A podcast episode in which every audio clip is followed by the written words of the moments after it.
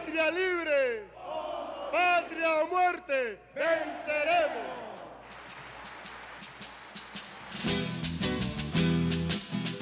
Freies Vaterland oder Tod. Als der Lastwagen auf den Platz vor der Nationalversammlung fährt, brandet Jubel auf. Die schwarz-rote Fahne der siegreichen sandinistischen Guerilla FSLN flattert im Wind. Es ist ein denkwürdiger Aufmarsch an diesem 19. Juli 1979 in der Hauptstadt Managua.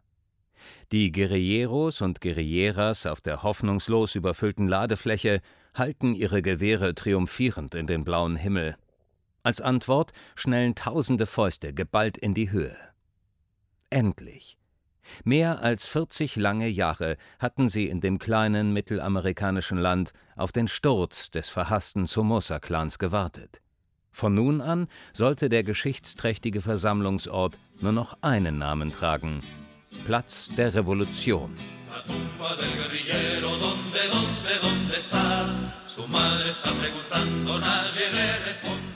Immer mehr Frauen und Männer strömen auf den Revolutionsplatz. Bauern, Arbeiter, Studenten, inspiriert auch von der Theologie der Befreiung, die Gott an der Seite der Armen sieht.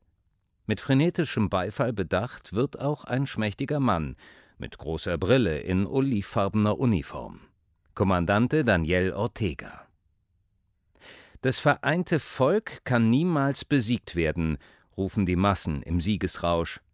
Dass Daniel, wie er von allen genannt wird, als Präsident einmal auf unbewaffnete Studenten schießen lassen und die freiheitliche Revolution der Sandinisten zu einer Familiendiktatur verkommen würde, das ist an diesem Tag der Freude undenkbar.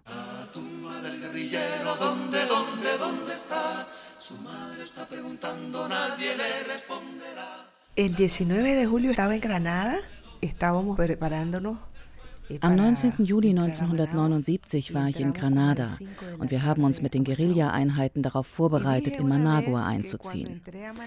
Als wir dort ankamen, habe ich erst einmal tief durchgeatmet und an die gedacht, die gefallen sind, unter anderem an meine Schwester.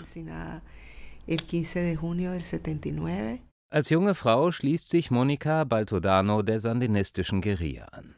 Für sie ist es kein Widerspruch zu ihren christlich beeinflussten Idealen von sozialer Gerechtigkeit. Nach dem Sieg der Revolution arbeitet sie unter Daniel Ortega im Präsidialamt. Mittlerweile ist die 67-Jährige eine seiner profiliertesten Gegnerinnen und muss jederzeit mit ihrer Verhaftung rechnen.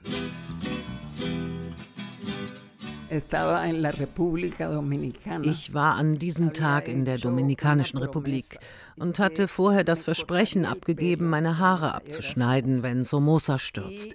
Als ich vom Triumph der Sandinisten hörte, habe ich den Gärtner gebeten, mir mit einer großen Schere die Haare abzuschneiden. Die junge Journalistin Maria López Vigil verkündet am Revolutionstag mit Herzklopfen im dominikanischen Radio den Sieg der Sandinisten. Wenige Jahre später wird sie von der Jesuitenuniversität in Managua eingeladen, das sozialwissenschaftliche Magazin Envio aufzubauen. Die 75-jährige Ortega-Kritikerin sagt, Jesus ist Anarchist und Sozialist. Ich habe damals in der Fabrik gearbeitet bei Thyssen. Den 19. Juli selber, da hatte ich Nachtschicht, das habe ich irgendwie einen Tag später erst mitgekriegt. Dann habe ich mich natürlich mehr damit beschäftigt, wo halt ein Versuch gemacht wurde, es wurde eine andere Gesellschaft aufzubauen, die mehr Gleichheit und mehr Gerechtigkeit sucht und eben nicht so direkt mit stalinistischen Methoden daran geht. Seinen richtigen Namen möchte Leo hier nicht hören. Wie viele andere in Nicaragua ist der Deutsche von Gefängnis und Ausweisung bedroht. Nach einem Nicaragua-Besuch 1983 organisiert er Arbeitsbrigaden, an denen Autonome teilnahmen, Gewerkschafter und linke Christen. Heute arbeitet der 67-Jährige für eine europäische Nichtregierungsorganisation in der Hauptstadt Managua. Die Leichen sind abtransportiert, die Blutlachen von den Straßen gewischt und die Einschusslöcher der Kalaschnikows verputzt. Auf dem Weg zu Maria López Vigil erinnert äußerlich nichts mehr an die Tage im vergangenen Jahr, als Präsident Ortega auf sein Volk schießen ließ und die Welt mit zügelloser Gewalt schockierte. Den Kaffee mit Zucker? fragt die renommierte Journalistin und Autorin. Der Ventilator in dem mit Büchern vollgestellten Büro in der Jesuitenuniversität führt einen aussichtslosen Kampf gegen die tropische Hitze. Willkürliche Verhaftungen, Folter, geheime Hinrichtungen. Was ist dran an den internationalen Vorwürfen gegen das Ortega-Regime? Maria López Vigil schweigt beharrlich zu aktuellen politischen Fragen. Sie weiß warum. Warum war die Befreiungstheologie historisch wichtig für die sandinistische Revolution? Die Essenz der Befreiungstheologie ist es, ein Bild der sozialen Realität zu zeichnen. Dabei steht Gott an der Seite der Armen. Er ergreift Partei für die Armen und die Ausgegrenzten. Ihre Ursprünge hat die Befreiungstheologie im Lateinamerika der 60er Jahre. Priester rufen in Gottesdiensten zur Befreiung von Ausbeutung und Unterdrückung der armen Bevölkerungsmehrheit auf. Die Mitglieder christlicher Basisgemeinden verpflichten sich zum gelebten Glauben im Diesseits. Viele setzen ihre Hoffnungen in eine neue Gesellschaft, basisdemokratisch und sozialistisch. Graue Haare, blaues Sommerkleid, rot lackierte Fußnägel. Maria López Vigil guckt streng. Zweifellos, sagt sie dann, zweifellos habe die Theologie der Befreiung ihren Platz in der Geschichte Nicaraguas, ihr Einfluss jedoch werde in Europa überschätzt. Und die Sandinisten hätten die Strahlkraft der praktisch orientierten Bibelauslegung für ihr politisches Projekt genutzt. La manipulación la hicieron Nach der Somoza-Diktatur war das zentrale Thema die soziale Gerechtigkeit. Und die sandinistischen Führer haben die Theologie der Befreiung manipulativ eingesetzt. Sie hatten keine klare Vorstellung über ihr eigentliches Wesen. Concepción más articulada de lo que era la teología de la liberación. Aus ihrer Sympathie für die sandinistischen Ideale hat Maria López Vigil nie ein Hehl gemacht sich vor Vereinnahmung durch die sandinistische Bewegung allerdings stets gehütet. Eines ihrer bekanntesten Werke ist das Buch Ein anderer Gott ist möglich. 100 Interviews mit Jesus. Was hätte Jesus 1979 zur Revolution der Sandinisten gesagt? Er hätte applaudiert, dass die Diktatur gestürzt wurde und er hätte den Sandinisten geraten, Gott besser Gott sein zu lassen. Aber das haben sie nicht gemacht, sondern sich selbst zu Göttern erhoben. Und die Konsequenzen dessen bezahlen wir jetzt gerade. Die Mehrheit in der katholischen Weltkirche sah die sandinistische Revolution damals kritisch. Vor allem Europäer lehnten die Bereitschaft von Befreiungstheologen strikt ab, notfalls auch Gewalt für eine gerechtere Gesellschaft anzuwenden. Unter dem Eindruck von Militärdiktaturen und großer Armut in ihrer lateinamerikanischen Heimat lasen linke Christen die Bibel als Handlungsanleitung dafür, die ungleichen Lebensverhältnisse grundlegend zu verändern. Al público presente, Papa como lo hiciera Pablo VI en Medellín, y él siguiendo eso besa la tierra de Nicaragua libre.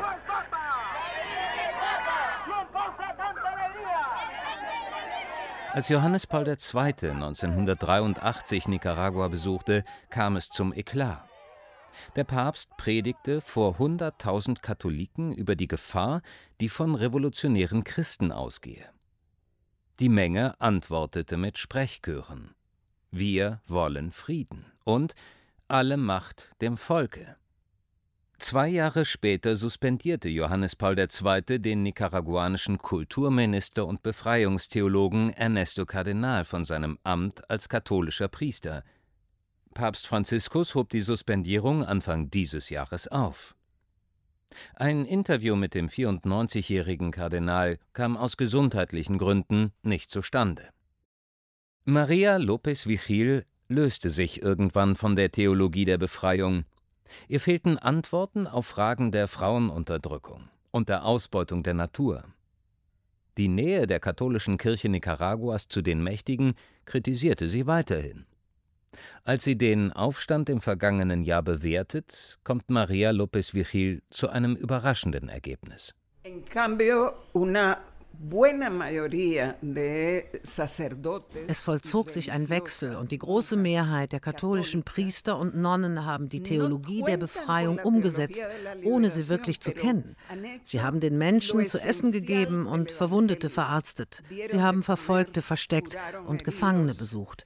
So haben sie das Wesentliche des Evangeliums umgesetzt. Es decir, la esencia del Evangelio es ética y cumplieron, con eso cumplieron. Maria López Vigil bittet um Verständnis für ihr Schweigen zur Tagespolitik. Wie viele in diesen Tagen in Nicaragua hat sie Angst. Aber auch ein Rezept dagegen. Viel Schlaf, sagt sie. Keine sozialen Netzwerke und regelmäßig puzzeln. Das entspanne. Stadionatmosphäre in Leos Büro. Im Fernsehen wird ein historisches Spiel übertragen.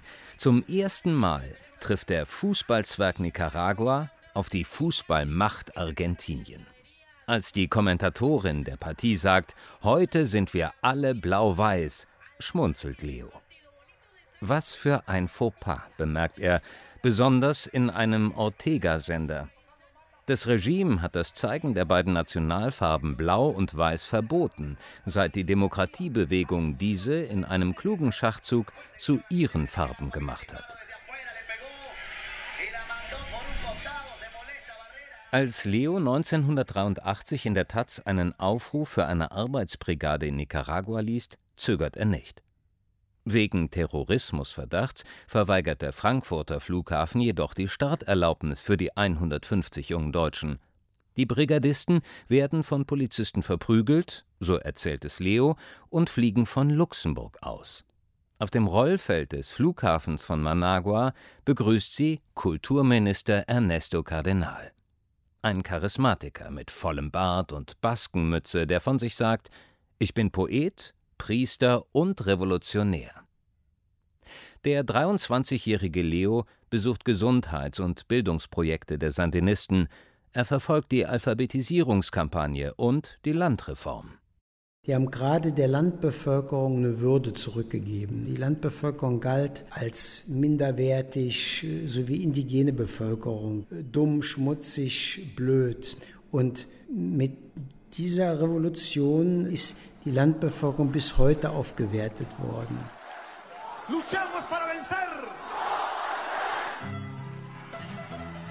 Nach seiner Rückkehr arbeitet Leo ehrenamtlich für das Wuppertaler Informationsbüro Nicaragua, das die inzwischen mehr als 100 deutschen Solidaritätsgruppen koordiniert. Die gemeinsame Sehnsucht nach einer gerechteren Gesellschaft versöhnt sogar Politik und Religion. Autonome treffen auf Gewerkschafter und Sozialdemokraten und auf linke Christen. Die waren ja auch teilweise in diesen ganzen Solidaritätskomitees, waren die auch drin. Und da hat man ja auch solidarisch zusammengearbeitet. Da war es wirklich vollkommen irrelevant, ob der eine an Gott glaubt und der andere nicht. Das war uns wirklich vollkommen egal. Kirchengemeinden üben Anfang der 80er Jahre praktische Solidarität mit Nicaragua. Die christliche Initiative Romero in Münster und das Ökumenische Büro in München mobilisieren. 1987 geht Leo als Brigadenkoordinator für das Informationsbüro Nicaragua in das kleine mittelamerikanische Land. Dort betreut er die vielen Deutschen, die ehrenamtlich bei der Kaffeeernte und dem Bau von Schulen helfen. Der Antiautoritäre wird mit dem Machtmissbrauch einiger sandinistischer Funktionäre konfrontiert. Von da aus wurde natürlich auch von einer Führungselite, die sich auch Privilegien einheimst, das habe ich direkt mitgekriegt bei der Landarbeiterinnen-Gewerkschaft und bei dem Bauernverband, wo halt die Führungsschicht schon auch zwei Gehälter, eins das in der Landeswährung und dann ein üppigeres in Dollar, womit sie dann in den Dollarladen einkaufen gingen, in die Diplotienda. Ne? Als Leo bemerkt, dass bei einem deutschen Solidaritätsprojekt eine stattliche Summe fehlt, weiß er, woher das Geld für die geheim ausgezahlten zweiten Gehälter kommt. Für sein Schweigen bieten ihm die sandinistischen Funktionäre eine große Finca an. Als er ablehnt, drohen sie ihm mit dem Tod. Leo muss mit ansehen, wie der frühere Guerilla-Kommandant Daniel Ortega die Ideale der ehemals gemeinsamen Sache verrät. Auf seinem Weg zur alleinigen Macht hebelt er die Gewaltenteilung nach und nach aus. Auf Wunsch der katholischen Kirche lässt er die Abtreibung komplett verbieten und schließt einen Pakt mit dem Verband der Unternehmer. Die machen gute Gewinne, während die Mehrheit arm bleibt. Als im vergangenen Frühling Studenten und Rentner gegen eine Pensionskürzung auf die Straße gehen, töten Scharfschützen Demonstranten, verschwinden Oppositionelle spurlos und kehren Zensur und Folter zurück nach Nicaragua. Deshalb können auch nie Militärs die Träger von einem Veränderungsprozess sein. Das muss man verhindern. Man sieht ja überall, wo es hinkommt. Das endet immer wieder in Militärdiktaturen, autoritären Regimen, korrupt. Da wird nichts Neues entstehen. Monika Baltodano kämpft sich in ihrem kleinen Büro durch eine Flut unbeantworteter E-Mails. Von einem großen Plakat an der Wand grüßt der Nationalheld Augusto Sandino. Der Sozialrevolutionär wird in Nicaragua für seinen Einsatz für die Armen und gegen die US-Besatzer verehrt. Die Frau mit den Locken und den feinen Gesichtszügen verkörpert jene spezielle Mischung, die der Revolution damals auch in Deutschland eine besondere Strahlkraft gab. Sandino, Marx und Jesus. In der Schule kam Monika Baltodano in Berührung mit der Theologie der Befreiung. Die Nonnen kritisierten die bedrückende Armut in Nicaragua. Sie gründete eine christliche Jugendgruppe und setzte sich, so wie heute wieder, für die Freilassung politischer Gefangener ein. Als 19-Jährige schloss sich Monika Baltodano 1974 der Guerilla an. El cristianismo de la teología de la liberación planteaba que los pobres die Befreiungstheologie besagt, dass die Armen nicht bis zu ihrem Tod warten müssen, um ins Königreich des Himmels zu kommen. Sie will eine gerechtere Gesellschaft für die Menschen errichten. Wir haben es die Erschaffung des Königreichs Gottes auf Erden genannt. Nicaragua, Nicaragua, la flor más linda de mi querer. Nach der Revolution wirken Befreiungstheologen am Aufbau einer neuen Gesellschaft mit. In der ersten sandinistischen Regierung stellen sie drei Minister. Monica Baltodano wird in die nationale Leitung der FSLN gewählt, die mittlerweile eine Partei geworden ist. Als Daniel Ortegas Politik zunehmend undemokratisch und autoritär wird, verlässt sie Ende der 90er Jahre die Partei. Como intentaba, como decía, el Frente Sandinista como fuerza organizada die FSLN hat aufgehört zu existieren, als sie sich von Daniel Ortega gefangen nehmen ließ. Unter Mithilfe einer Gruppe Fanatiker hat er eine fanatische Bewegung erschaffen, indem er die Symbole und die Helden der Revolution missbraucht hat. La simbología, la memoria, montado sobre los héroes de esa revolución. Es ist ein langer politischer Weg vom einst freiheitlichen Projekt der Sandinisten zur Diktatur der Familie Ortega. Nach dem Sieg der Revolution tut sich die junge Partei schwer, ihre militärische Befehlsstruktur abzulegen. Zudem werden die Sandinisten von sogenannten Contras angegriffen, Paramilitärs, die von den USA aufgestellt und bezahlt werden. Der bald schon einsetzende Krieg verhindert den Aufbau einer demokratischen Diskussionskultur. Nach der Wahlniederlage 1990 greifen sandinistische Funktionäre in die Staatskasse, überschreiben Häuser und Firmen auf ihre Namen.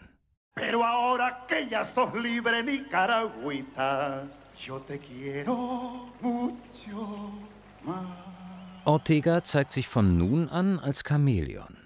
Vor seinen Anhängern läutet er zu Beginn seiner zweiten Präsidentschaft 2006 die zweite Etappe der Revolution ein und verpasst der FSLN, die nun ganz auf ihn zugeschnitten ist, ein neues Leitbild. Christlich, sozialistisch, solidarisch.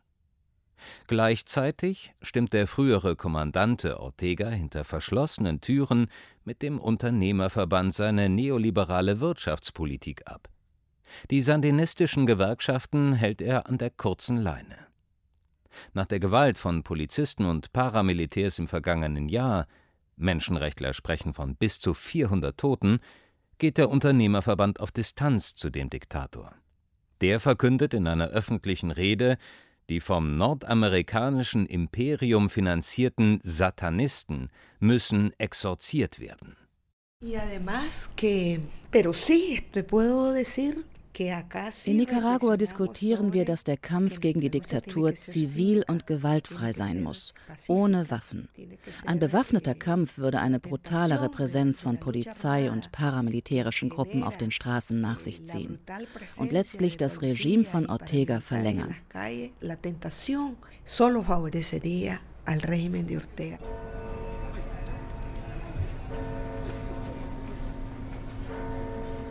Zurück auf dem Revolutionsplatz im Herzen der Hauptstadt. Die umliegenden Bauten erzählen von der jüngeren Geschichte Nicaraguas, auch von der Hybris der jeweils herrschenden Diktatorenfamilie. Die eingestürzte Kathedrale erinnert an die Verbrechen des Somoza-Clans. Als 1973 Tausende einem Erdbeben zum Opfer fallen, bereichert sich die reichste Familie des Landes schamlos an internationalen Hilfsgütern und verkauft selbst die gespendeten Blutkonserven. Auch wenn sich vieles in Nicaragua verändert hat, Leos Haare sind lang geblieben. Desillusioniert ist er heute, 40 Jahre nach dem Einmarsch der Sandinisten auf dem Revolutionsplatz. Nicht aber entmutigt. Der frühere sandinistische Aktivist sieht das Entstehen einer Zivilgesellschaft im Agrarland Nicaragua als späte Frucht der Revolution die autonome Frauenbewegung, unabhängige Bauernkooperativen, Nichtregierungsorganisationen, selbstbewusste Menschen, die sich gegen Obrigkeiten auflehnten.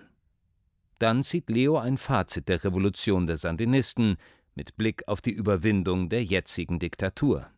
Als Projekt, wie Sie es selber formuliert haben, ist es gescheitert. Es hat auch das Gegengift geschaffen. Es hat auch die Kräfte zu seiner Überwindung gefördert. Von daher finde ich das hochspannend und es war auch nicht umsonst. Como una flor de piñuela a la orilla del camino, lavada con la reseda, jabón de seda precolombino. Der Nationalpalast, wo während der Somoza-Diktatur das Parlament tagte, ist frisch gestrichen. Am Eingang hängt ein langes Banner, auf dem General Augusto Sandino zu sehen ist. Sandino, wir erfüllen deinen Auftrag. Darunter eine überlebensgroße Unterschrift Daniel 2007. Ein Personenkult, wie er für Diktaturen typisch ist. Wahrscheinlich ist die Aktivistin Monica Baltodano nur deshalb noch auf freiem Fuß, weil sie einen Platz im sandinistischen Pantheon sicher hat. Als Kommandante der Guerilla war sie für den strategischen Rückzug mitverantwortlich, der als entscheidend für das Gelingen der Revolution gilt. Später dann erforschte die Ortega-Gegnerin die Geschichte des sandinistischen Kampfes. Es ist furchtbar für mich, denn einige von den damaligen Helden, die ich interviewt habe, sind zu Mördern geworden. Ohne irgendeinen Ekel haben sie das Volk erschossen. Con tu penacho de gloria, ataviado por la historia, mi querido Monimbo. Das Sonnenlicht bahnt sich seinen Weg durch das marode Dach der baufälligen Kathedrale. Vögel haben dort ihre Nistplätze gefunden. Auf einem Banner über dem Eingang steht ein Ausspruch des Nationaldichters Rubén Darío. Wenn das Vaterland auch klein ist, umso größer sind die Träume. Maria López Vigil sieht die Mission der Befreiungstheologen unvollendet. Mit einem feinen Lächeln in der Stimme sagt sie, Sie haben uns gezeigt, was ein Prophet ist. Ein Prophet ist der, der die Ungerechtigkeit anklagt und eine gerechte Gesellschaft verkündet. Den ersten Teil hat die Befreiungstheologie erfüllt. Die Verkündung der gerechten Gesellschaft fehlt noch.